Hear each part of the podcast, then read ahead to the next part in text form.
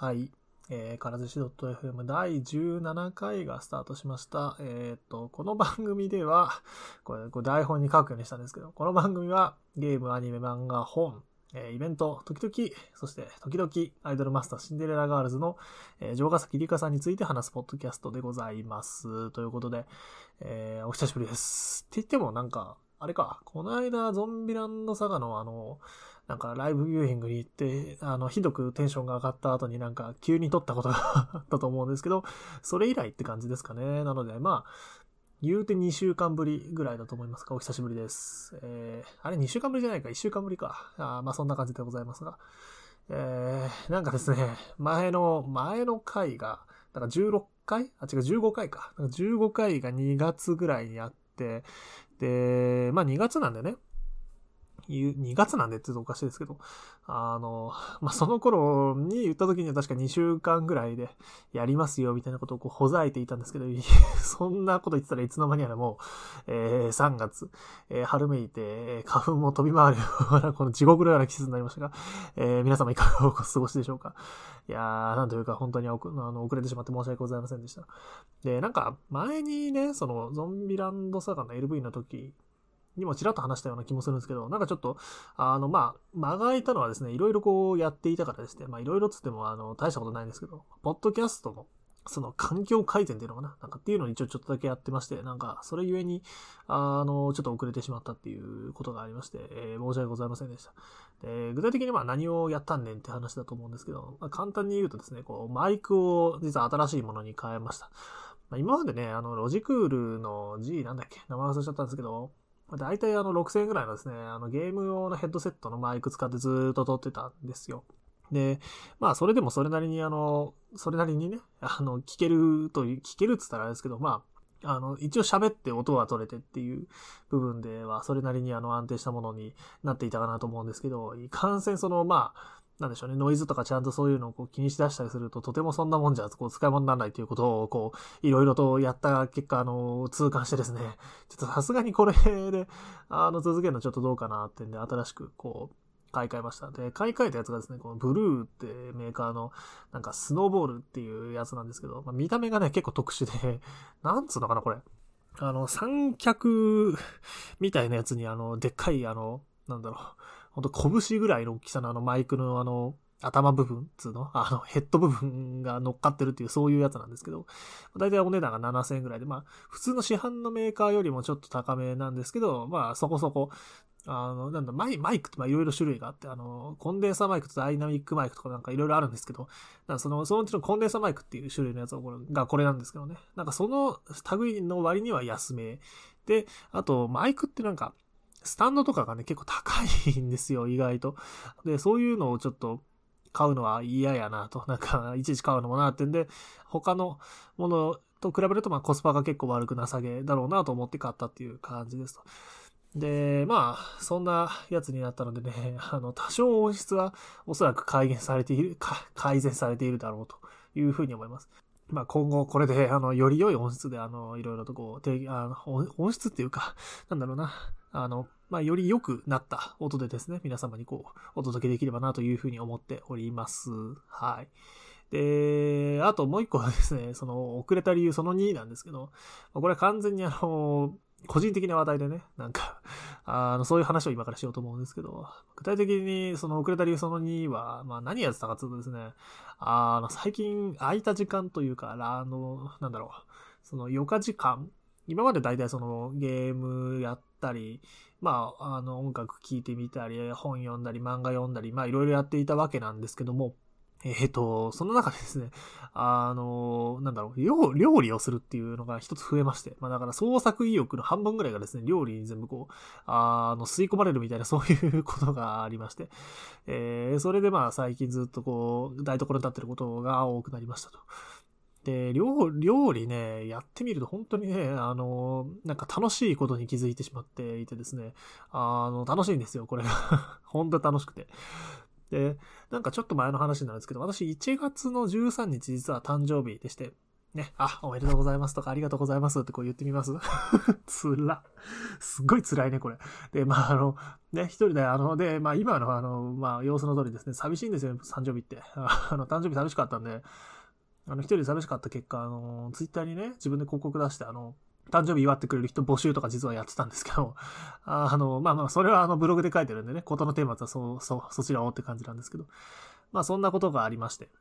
で、その時にですね、あの、包丁をね、インターネットの方からいただいたんですよ。あの、この言い方するとすげえなんか、ぶっ飛んだ話に聞こえてくるんですけど、実際はそんなことなくて、あの、まあ、要はインターネットのあの、に、あの、なんですか、そのブログとかにもなんですけど、あの、いわゆる Amazon の欲しいものリストってやつを貼っておりまして、で、そこでですね、あの、包丁を入れておいたんですよ。もうなんか、あの、僕もなんか、そろそろ料理始めなきゃいけない気がするっつって包丁をですね、あの、ステンレスの結構いいやつを入れておいたらですね、それをどなたかが買ってくださって、だからうちに、あの、包丁が届くっていうことがありました。いや、包丁って届くんだな、家に、みたいな感じで、いろいろ面白かったんですけど、あの、まあ、そんなことがありまして。で、まあ、そういう、その、まあ、せっかくいただいたんでね、それをこう、使って、あの、ほなんか、せっかくももらったんで、やっぱ使わなきゃいかんなという気持ちになるわけですよ。で、いい感じの、結構いい感じのやつが届いたしね。で、あと、まあ、なんだろう。まあ、包丁自体もですね、結構本当か、なんか、かっこいいって言い方すると、のちょっとおかしな話なのかもしれませんけど、あの、全部ステンレスでですね、なかなか良さげなやつなんですよ。で、そんなのをこう、が届いたんで、まあ、これをこう、休みの日とかにですね、そ の包丁を使ってなんか、料理でもするかってこう、気分になるわけです。で、スーパー行ってね、適当なもん買ってですね、適当にこう、料理するわけですよ、本当に。あの、すごい雑なんですよね。もうなんか、油で炒める、味をつけるみたいな、なんか、あとはあの、切り刻んで鍋で煮込む以上みたいな、なんかそんなばっかなんですけど、それでも結構よ、なかなか悪くなくてですね、作れるものを作れるわけでございますよ。その、やったばっかりの人間でもね。ガパオライスとかさ、あの、名前だけ聞くと超難しそうだけど、なんか調味料さえあれば普通になんか炒めて以上とかいう感じだし、あともうな、鍋なんてね、やっぱ煮、煮ときゃいいんですよ。で、味なんかあの、ね、後でなんかいくらでも調整効くしさ。で、やっぱやるとね、その、ハードルが結構低くって、もう調味料さえあればなんか本当なんとでもなる。感じがあってですね。まあ、割と美味しいもの食べれるし、やっぱこれまで結構外食とかで、あの、冷凍食品とかでですね、あの、いろいろこう済ませるみたいなことずっとしていたんですけど、それよりもなんか安いことも、が結構多いなっていうことにも気づいたし、あと、やっぱね、野菜すごいいっぱい取れるなと。野菜取れるんですよ。野菜取れるのすごく大切で、ほんとこれは大切。で、っていうことをこう、思ってですね。で、なんか、だから、キャベツ1個とかね、こう、とって、あの、ちょっとでもこう体にいいことをしている気分になれるっていう部分が良くてですね、あの、本当に自炊というか、あの、料理楽しいなと思って最近ずっと料理しております。あとちょっと関係ないのかもしれませんけどね、あの、自炊というか、なんか家でこう火を使うことに対するハードルっていうのも、だから、あの、合わせてこう、やっぱ下がったんですよね。で、下がるとすごいいいなと思うのは、なんかステーキを焼くことがすごいできるようになってですね。できるようになるっていうか、やってこなかっただけなんですけど、いやー、ステーキ焼けるようになったんですよ、家で。これがね、あの、ライフハックというか、もう私のあの、これまでのあの、あの、食生活を一変させる程度には、あの、すごく楽しく、楽しいものを見つけてしまったって感じでですね。こう、まあね、あの、私も一応これでも働いてるんですよ。あの、変な話ですけど、これでも働いてるんですよ。働いてるんですけどね、あの、働いてるとやっぱり、こう、なんかストレスでうがーってなることがどうしてもあるわけですよ。で、まあそんなことがあった時にはですね、こうなんかなんかこう、そのストレスを解消したいとこう思うわけです。で、スーパーに行きますよね。で、スーパーに行くとですね、こう、グラム何百円とかで結構いい肉が普通に売ってるわけですよ。で、こう、ね、あの、他の安い肉とかも普段ばっか、あのね、普段なんならあの、私鶏胸肉ばっかり食ってるんですけど、あの、鶏胸、鶏胸むっちゃ安いんだよね。あの、100g100 円しなかったりするぐらいのお安い値段なんで、そればっか食べてるんですけど、なんかそういう時はですね、あの、そのストレスが溜まった時は、こう、ステーキに目が行くわけです。で、よし、これだと。グラム、なんか600円とかですね、もう、鶏胸肉な、どんぐらい食えんねんと。何、何キロ食えるんだっつうぐらい って言ったら言い過ぎなんですけど、まあ、それぐらいの量のやつをですね、こう見つけてですね、いいか。俺は今からこの肉を食うんだと言って、こう、肉を買って帰るわけです。で、それを、それですね、こう、あの、フォークでブスブス刺してですね、あの、塩とかなんか胡椒とか適当に振って、で、それをこう、焼く。で、焼いて食うと。これがね、うまい、うまいんだよ。もう、だっていい、いい肉だからさ、まあ普通に適当にね、私程度の人間が焼いたってね、うまいんですよ。もうほんとね、もう塩バーして、胡椒バーして焼いて終わりなんだけどね、もう超うまいの。もうなんかストレス溜まった時ってやっぱこう、マクドンなんかね、私だとあのこう、何々、外食をしたくなるこう病気が、みたいなのがあって、マクドナルドとか、こう、松屋とか、コンビニとかなんかいろいろこう、そういうところでこう、ひたすら体に悪いものをこう食べてですね、ごまかすみたいななんかそんな感じだったりしたんですけども、でもそんな、まあまあ、それ、それもね、楽しいって楽しいんですよ。うん、外食もね、楽しいんだよ。楽しいんだけどね、やっぱそればっかりじゃなくてですね、あの、純粋にこう、あの、あの、その、そのお値段を使ってですね、いい肉を買って食う方が、実はあの、人生的に楽しいっていうことに気づいてしまって、あの、いざそれをやり出すとですね、もうほんと楽しいね。もうなんか、なんか実際ね、これで多分、なんだろう、なんかやっぱ外食よりもね、体になんか良い気がするんですよ。まあ、ぶっちゃけ美味しいからいいんだけど、なんでもいいんだけどさ、もうとにかくあの やっぱ美味しいからね、はい。やっぱ、やっぱあの、肉には勝てないよね、人間。いや、肉の美味しさにはね、やっぱ勝てませんよ。もう、それを僕は今最近強く感じています。なんか変な話ですけど、私は最近すごくそういうことを感じているところでございます。はい。えー、っと、まあ、あとは何でしょうかね。まあ、そんな感じでこう料理ばっかりしていたりとかで、まあ、これ、それでこう、ポッドキャストがだいぶ遅れてしまって、本当にあの、申し訳ございませんでしたという感じでした。ね、まあ、ポッドキャストもね、ブログとかもやっぱこう、なんか私生活でこう、満たされないというか、なんかもう、なんかこう、うずうずするようなことがあった時にこう、撮り始めるみたいな、なんかそういう風な感じでいつもやっていたもんでございますから、なんかね、こう、別のところで満足しちゃうと、そういうの続かないんだなっていうのが今回のこう、気づきというか発見でしたね。なんか、うん、まあ、そういうのがね、あの、うまい肉でね、こう、改善されてしまうと。そっちに完全にこう、吸い取られてしまうっていう、そういうことが分かったんで、本当にあの、すいませんでしたという気持ちでいっぱいでございます。はい。で、まあ、今後はまあ、なんでしょうかね、これぐらいのあのペース、なんだろう、あの、週1はさすがに厳しいと思うんですけど、まあ、どんなにひどくても2週間に1回ぐらいのペースでは、えー、続けていければいいのかなというふうに思っていますので、あの、ぜひともですね、皆様、あの、なんというか、あの、ご支援、ご、ご鞭達の わかんない、わかんないけど、あの、今後もね、えー、楽しく聞いていただければというふうに思います。あの、できるだけね、ペースもちゃんと本当上げていきますんで、よろしくお願いいたします。はい。さて、えー、っと、どうしようかな。今日はそうか、これの話をね、やっぱりしなきゃいけないと思うわけですよ。あのなんだ、なんだろうな。あの、これの話をね、するっていうことは、まあもう分かりきっていたんですけどね、いざこう話そうと思うと結構難しいなと思いながら、今手をつけようとしてるんですけど、もう具体的に何かっていうとですね、やっぱりこう、あれでございます。あの、キングオブプリズム、シャイニーセブンスターズっていう、こう、そういう映画、映画？テレビアニメ？なんていうのが正しいのか分かりませんけども、えー、それがまあ今、あの、え映画館で公開されておりまして、えー、第1章、第2章と、まあ、見てまいりました。あのー、まあ、なんていうかね、男性向けのコンテンツではなくて、もうがっつり女性向けのコンテンツですので、正直ね、これの話を、あの、いきなりしだすとですね、なんか、えって思う方も多いかもしれませんけども、一応私これでもですね、あの、キングオブプリズムシリーズというか、まあ、それなりにあの、なんだろう、首を突っ込んでいるところではありまして、えー、まずこのシリーズどん、今どんなぐらいその展開されてるかっていうのをふわっと話をするとですね、えっと、まず大前提として、あの、世の中にはプリティリズムというものが存在していますと。で、そういうシリーズがあって、その中のですね、なんかレインボーライムってやつがあるらしいんですけど、それのスピンオフがこう、キングオブプリズムってやつですと。で、キングオブプリズムの中にはですね、ね、キングオブプリズムはこれまでこう、映画を、映画を2本やってきました。えー、スピンオフなんで、まあ、あの、元のそのね、レインボーライブのでいろいろやっていたお話の続きが、まあ、映画2本でやってまして、で、で、えっ、ー、と、なんけな、2本目が、あの、ちょうど公開されている頃に、あの、まあ、ツイッターなんかで見かけてですね、へえと思って、まあいろいろ手突っ込んでおきたいし見てみようかっつって、あの、手じゃなくて首かな？首首突っ込んでみたいなっつって、あの、D アニメにちょうど来ていた、あの、劇場版の1本目を見たことがありまして、で、それきっかけでドハマり、ドハマりっていう言えるほどでもないんですけど、まあ、そこそこハマってですね、で、えー、あの、なんだな、その、その時やっていたその劇場版の2本目も見て、まあ、ファンになり、えー、今新作が公開されて、まあ、見ていますと。で、新作がですね、今や、あの、映画館とかでやっているんですけど、これがですね、あの、テレビアニメを、えー、劇場編集したものを、えー、テレビアニメより先に放送する、あ、なんつうの、えー、公開するみたいな、そういう感じで実は今、え展開していまして、で、今ちょうど、今日は3月の20何日だっけ？えっと、20、4日か、24日なんですけども、3月の24日時点で、えっ、ー、と、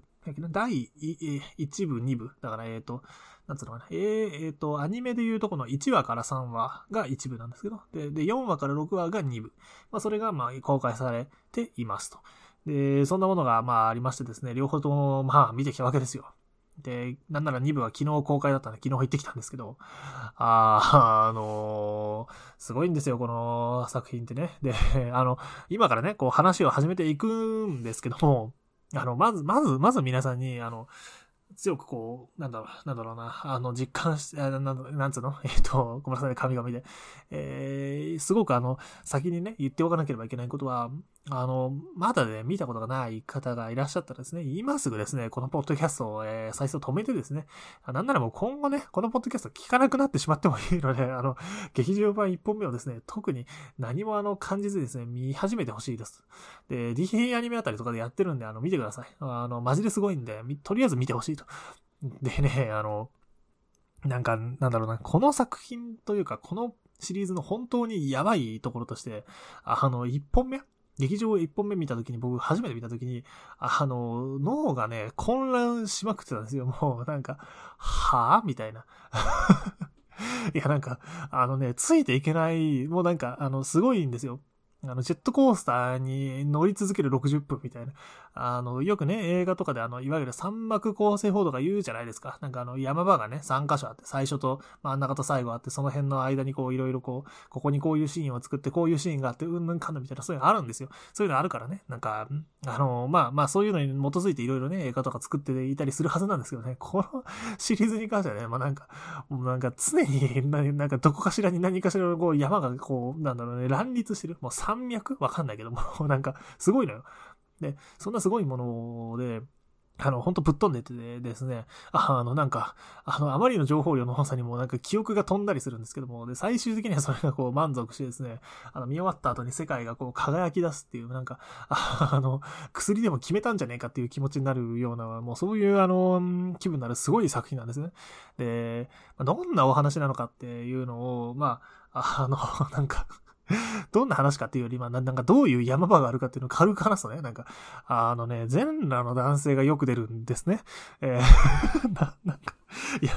やね、俺もよくわかんないんだけど、全裸の男性がね、よく出るんですよ。で、あとね、お尻から蜂蜜が出たりとかね、あの、ハリウッドに電車で行ったりするんですよ。空を飛ぶ電車が来てね、なんか、あの、で、電車って言うとなんかあの、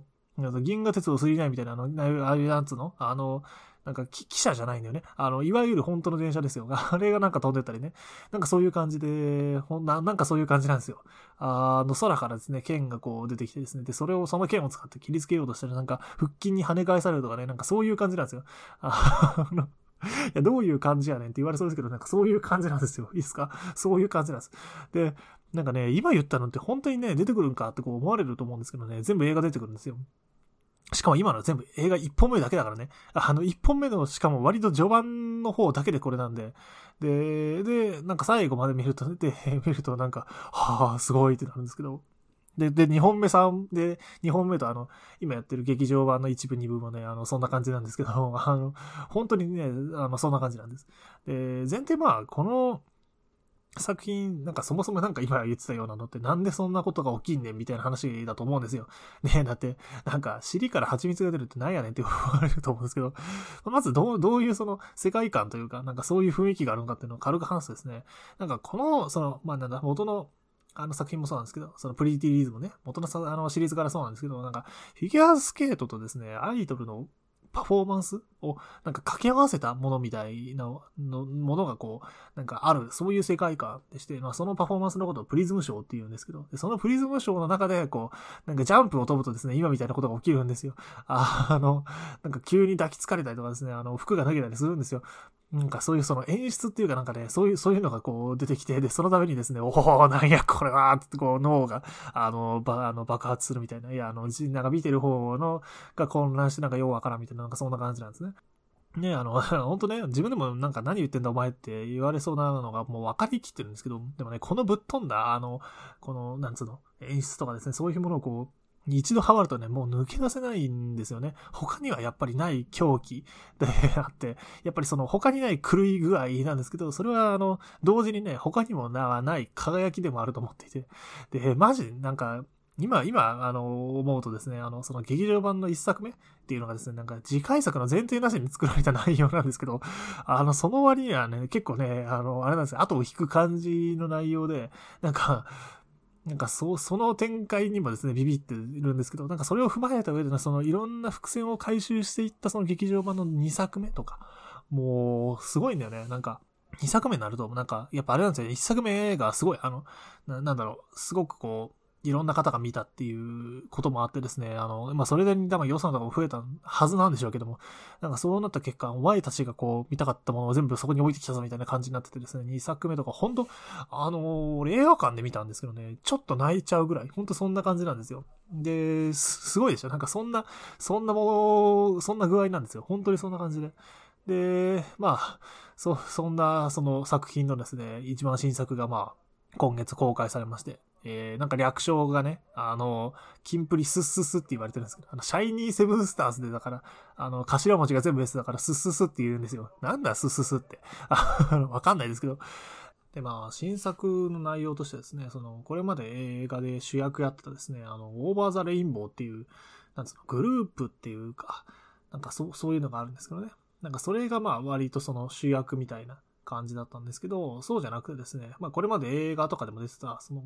なん、なんつうのかな？すごい難しいんですけど、あの、エーデル・ローズっていう名前のですね、なんかその、さっきも言ってました、そのプリズムショーをする人たちの養成所？事務所？学校？みたいな、そこにいた、こう、7人のメンバーが、えー、まあ主役になってき、て、まあそれぞれの彼らに、えー、なんだろう、焦点を当てて一話完結みたいな感じでやっていくっていう、そういう内容なんですね。で、まあ、ちらっとその、さっきも言いましたけど、映画はそのアニメの劇場総集編なので、なんかアニメ3話分で映画1本分みたいな感じになってるんですね、今。で、今やってるやつだと、そこの中のその、なんだっけ、えっ、ー、と、7人のうちの4人とか、あとはその、なんつうのかな、敵っていう言い方するとおかしいんですけど、そのライバル的な、あの、立ち位置の方とか、あと、あの、プロローグ的なね、一番最初のあの感じとか、なんかそういうのが、こう、それぞれ、えー、映画用になんかちょっと編集した感じのやつが放送さ、放送というか、あの、今映画館でやっているんですけど、でそれをまあ見てきまして、で、まあね、すごいんだよね、本当に。なんかね、情報量が本当すごくって、これまでこう映画に出てきたキャラクターたち、まあもともといる、なんかなんだろうな、その、その劇場版出てきていた人たちいるんですけど、スポットライトがまあ当たっていた、え、時間ってそんなにあったかっていうとそうでもなくって、えー、まあそう、なんだろうな。いかんせんそのメインはやっぱりさっき言ったそのオーバーザレインボーの3人なのでね、そっちが割とこうメインになっているんですけど、まあそこではなく、あの、それぞれにこう、初めてスポットライトが当たってですね、がっつりこう描かれて、20分、30分くらい描かれているのが本当面白くてですね。で、何よりですね、やっぱり、シリーズ的にもう、あの、何作も作っていることもあってですね、そのプリズムショー、さっき言ってたその、あの、なんかね、尻から蜂蜜が出るショーがあるんですけど、その尻から蜂蜜が出るショーのね、質がむっちゃ上がってるんですよ。尻から蜂蜜の質がすごく高、高くなってる。なんか、やばいね、この日本語。おかしいんですけど、本当にね、すごい、あの、鳥肌もんですよ。もうむちゃくちゃ良くなってました。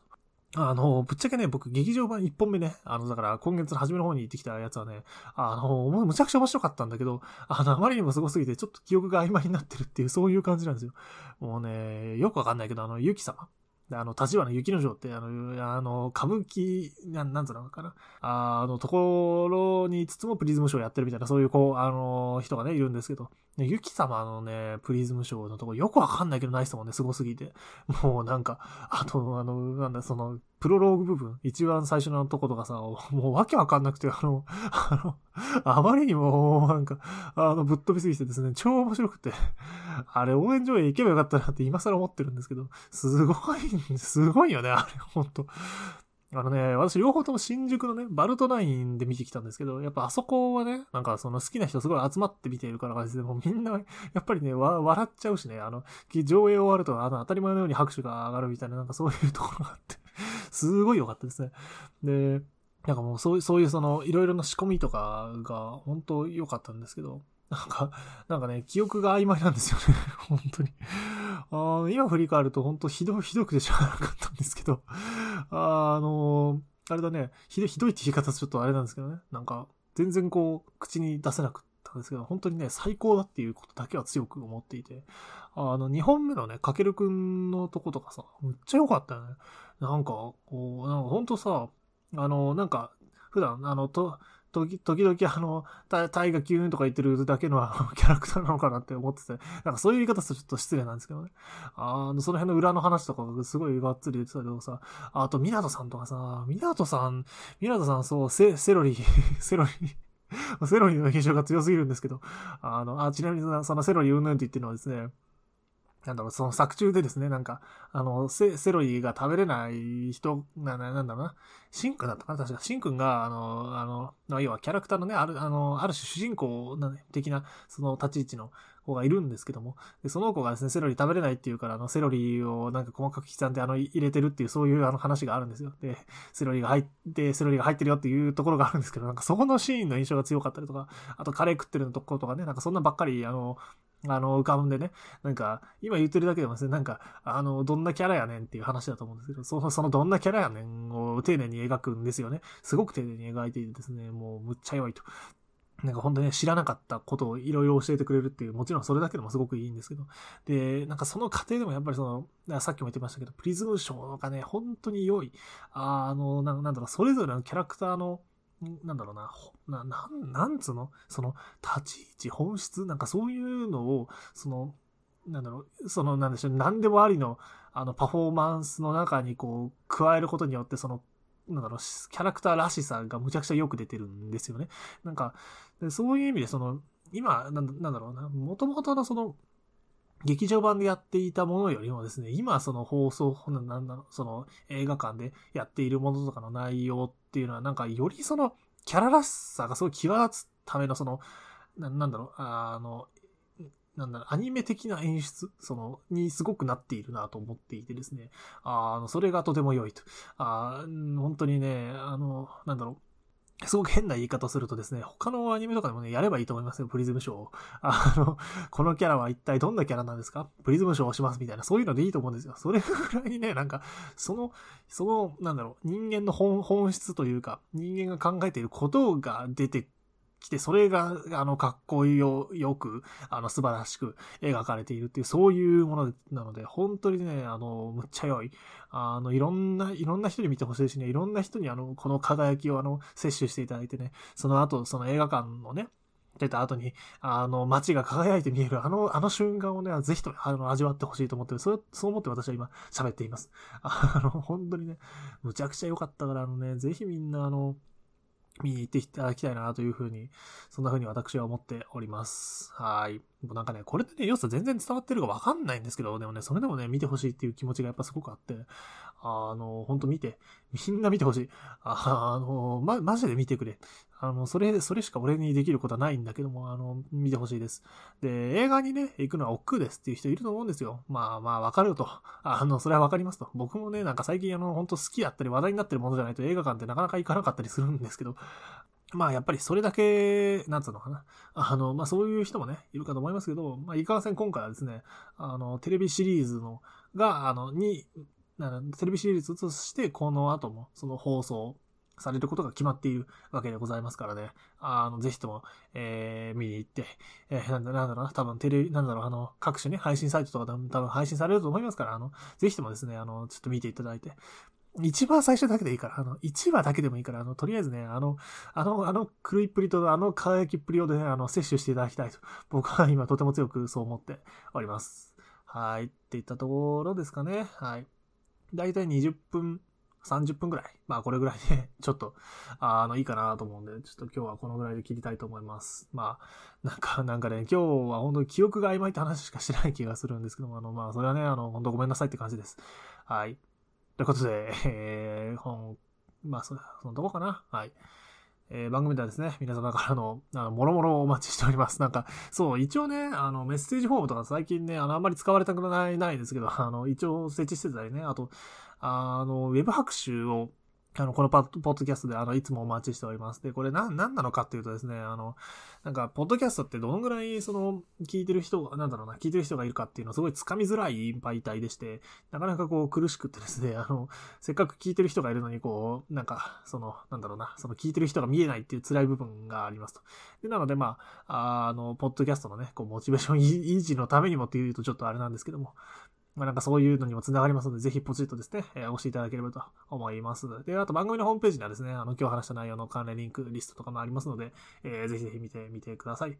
ということで、まあ、なんとなくね、雰囲気がちょっとこう、喋り方とかが真面目になっているつもりなんですけども、ひょっとしたらそうでもないかもしれない。わかんないですけどね。